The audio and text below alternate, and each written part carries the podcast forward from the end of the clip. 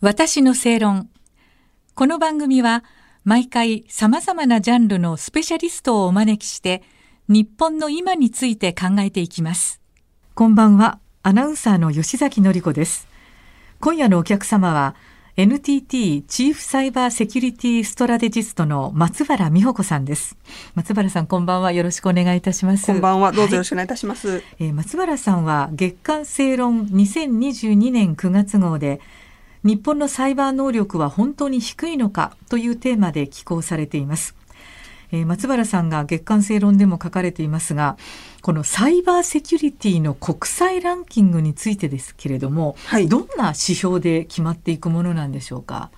はい、はい、この国際ランキングを作っている、はい、まあ、世界的な、まあ、団体組織が、まあ、3つあるんですね。はいでここが見ているのが実はそれぞれ全然違う指標を見ているんですけれども、えー、まあ、この3つ、まあ、全てをまあまとめますと、はい、まずまあ大体見ているのが防御能力、はい、それから攻撃能力はあるのか、うん、そして攻撃防御をするために必要になってくる、うん、その状況把握能力、まあ、インテリジェンス能力はあるのか。それからそもそも国内の法律、あるいは国家の戦略をきちんと作っているのかどうか、はい、そしてでは国内だけで、まあ、サイバーセキュリティは完結しませんので、はい、じゃあ国際的な貢献はどうなのか、はい、国際規範を作ることですとか、うん、あるいは国際標準づくりにいかに貢献しているのか、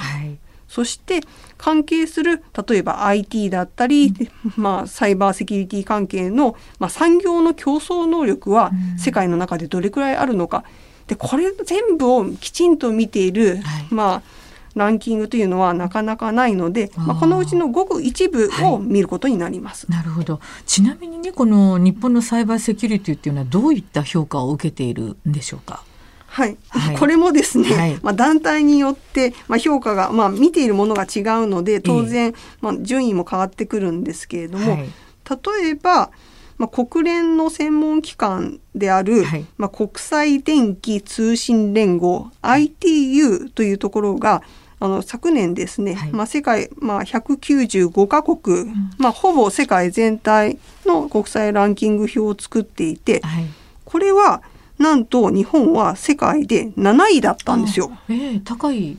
まあね、世界全体で7位ですので、はいはい、これは結構すごいですよね。ねでななんでそうなのかっていうと、はい、まあ、技術だったり法律だったり、うん、まあ、能力構築への貢献といったところを見ているので、そこでまあ日本は頑張っているから、まあ、7位だったんですね。うん、はい、じゃあ他のランキング表はどうなのかなんですけれども、実は9月にハーバード大学が新たな報告書を出しています。はいでこれはですね2年前にも同じハーバード大学のベルファーセンターというところがレポートを出しているんですけれども、はい、残念ながらですね日本が順位を下げてしまいまして2年前の9位から16位になってしまったんですよ。まあ、このベルファーセンターの報告書ですと世界の30カ国しか見ていないので、まあ、9位から16位になってるんですけれども、じゃあどこが順位を上げてきたかっていうと、ロシアオーストラリアベトナムイランといった国々がかなり順位を上げてきました。日本が順位を落としちゃった理由は何ですか？まあ、逆にどういった国が順位を上げているかにもあるんですけれども、はい、ロシアは、まあ、今戦争をしていて、はい。いろいろなそのサイバー攻撃をしていますので、うん、まあ、そのロシアに関する、まあ、情報は相当、まあ、世界で出ているわけですね。うん、そうすると、まあ、ロシアのまあ、攻撃能力、まあ、防御能力というのは、まあ、測りやすいです。で他の国もあの評価が上がっているところはあの非常にあの積極的に自分たちがどういうサイバーセキュリティ戦略をしているのか、軍事の中でどういったサイバーセキュリティの能力をこれから構築していこうとしているのかっていうのを英語でかなり発信してるんですね。日本はどうかというと、はい、あんまりあの日本語でもあまり資料がないので、まあ、そうするとこういったその国際ランキングを作るところは全てやはりまあ英語を見るわけですね。はいはい、まあ、そうするとまあ評価のしようがあまりまあできないというところではないかなとは思います。なるほど。そもそもね今伺うと割と順位高いところもあるじゃないですか。まあ、組織によるかもしれませんけども。はい、でも、日本のこのサイバーセキュリティ能力って、そもそもなんかあんまり評価されてないっていうことも聞くんですが、うん、それはど、どっちなんですかね？まあ、サイバーセキュリティ能力というのは、まあ、本当は、まあ、非常に、まあ、複雑で、まあ、防御と、まあ、攻撃、インテリジェンス、法律、国際貢献、産業という、まあ、非常に包括的なものなんですね。でも皆さんやはり、まあまあ、それぞれのその利害関係にもよっても何を見るのかっていうのが変わってくるので、はい、まあ、おそらくその日本のサイバー能力が低いとおっしゃる方が見ていらっしゃるのがそもそも自衛隊の、うんサイバー関係部隊の規模が、まあ、他のアメリカだったり、北朝鮮、中国、ロシアに比べると小さい。規模が小さい。そうですね。はい、まあ、北朝鮮ももう7000人弱、はい、アメリカもまあ7000人弱。ええまあ、いると言われて、まあまあ、中国だと、まあ、万単位でいる中で、はい、まあ、日本自衛隊ですと今、まあ、540人ぐらいという。桁が違うんですね。そうですね。はい、しかも、まあ、国家予算で見ても、はい、日本の国家予算はアメリカの国家予算の2桁小さい額なんですね。でしかも オリンピックの防御を日本人が大成功させたという話を、はい。実は日本人の方も、まあ、ほとんどご存じない。まあ、ということは、ね、日本人でも知らないし、はい、日本語でも発信しないものが英語で発信されるわけがそもそもないですね。ということは、はい、まあ、これは4つ目の理由にもつながってくるんですけれども、はい、まあ、情報発信を日本があまりにも怠ってきたところがあるので、えー、そうすると日本のサイバーセキュリティ能力がどうなっているのかっていうのは非常に皆さん関心はおありなんですけれども、それを測るための指標となる資料がそもそも英語でない。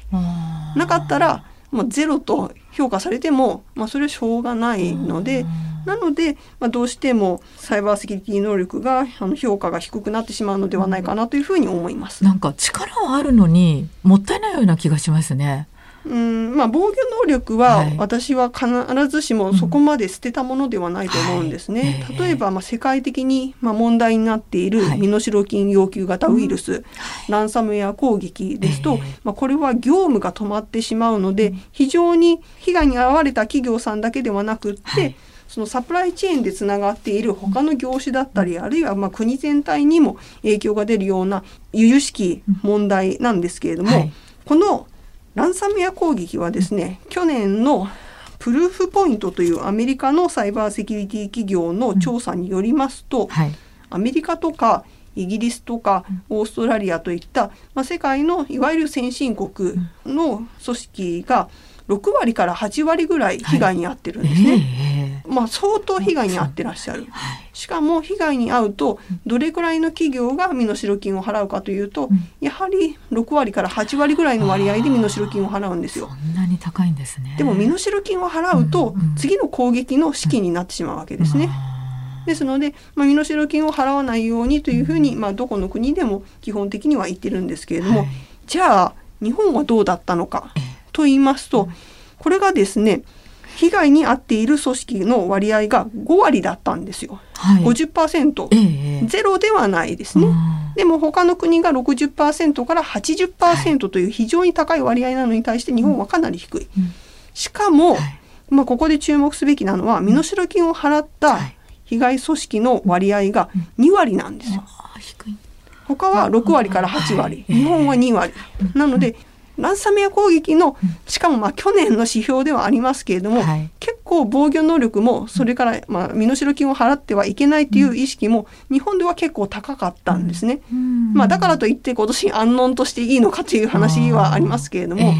ですので、やはり日本はコツコツ守るところは結構できているので、あとはなぜこれだけうまくいっているのかというところがあればですよ、それを日本語でもきちんと説明するべきですし、うんやはり英語でもそれを知見を世界に発信することによって、あ日本ってそんなに頑張ってるのか、だったら日本ともっと協力したいっていう企業も増えますし、政府だって増えてくるはずなんですね。でこれだけ今ウクライナ情勢に関係するサイバー脅威に関心が集まっている中で、やはり日本の果たせる世界へのサイバーセキュリティ発信は大きいものがあると思いますので、そこで日本はもっと大きい役割を果たせるんじゃないかなというふうに思います。だからもうねできたことはもうね、みんなにつまびらかにして共有していこうってことですよね。そうですね。つまびらかにすることによって、ねはい、そのビクトル・ゾラさんがオープンにすることによって、うんはい、世界の防御能力に貢献したいとおっしゃった。うん、それはですね、ウクライナの方があのやっていらっしゃいますけれども、はい、ぜひその姿勢は日本も学んで、日本がオリンピック・パラリンピックあるいはランサムウェア攻撃の防御でうまくいっていることがあれば、はい、オープンにして世界に貢献するべきだと思います。なるほどありがとうございました。さあ3回にわたって NTT チーフサイバーセキュリティストラテジストの松原美穂子さんに解説をしていただきました。どうも本当にありがとうございました。ありがとうございました。ここでお知らせです。月刊正論と麗澤大学のオープンカレッジは公開講座日本の安全保障徹底講義を11月17日からスタートしました。今夜のゲスト、松原美穂子さんは、12月1日木曜日に開催される第3回の講座、ウクライナ情勢を受けたサイバーセキュリティの傾向で講師を務めます。詳しくは、月刊正論、麗澤大学で検索してください。私の正論、お相手は、アナウンサーの吉崎のり子でした。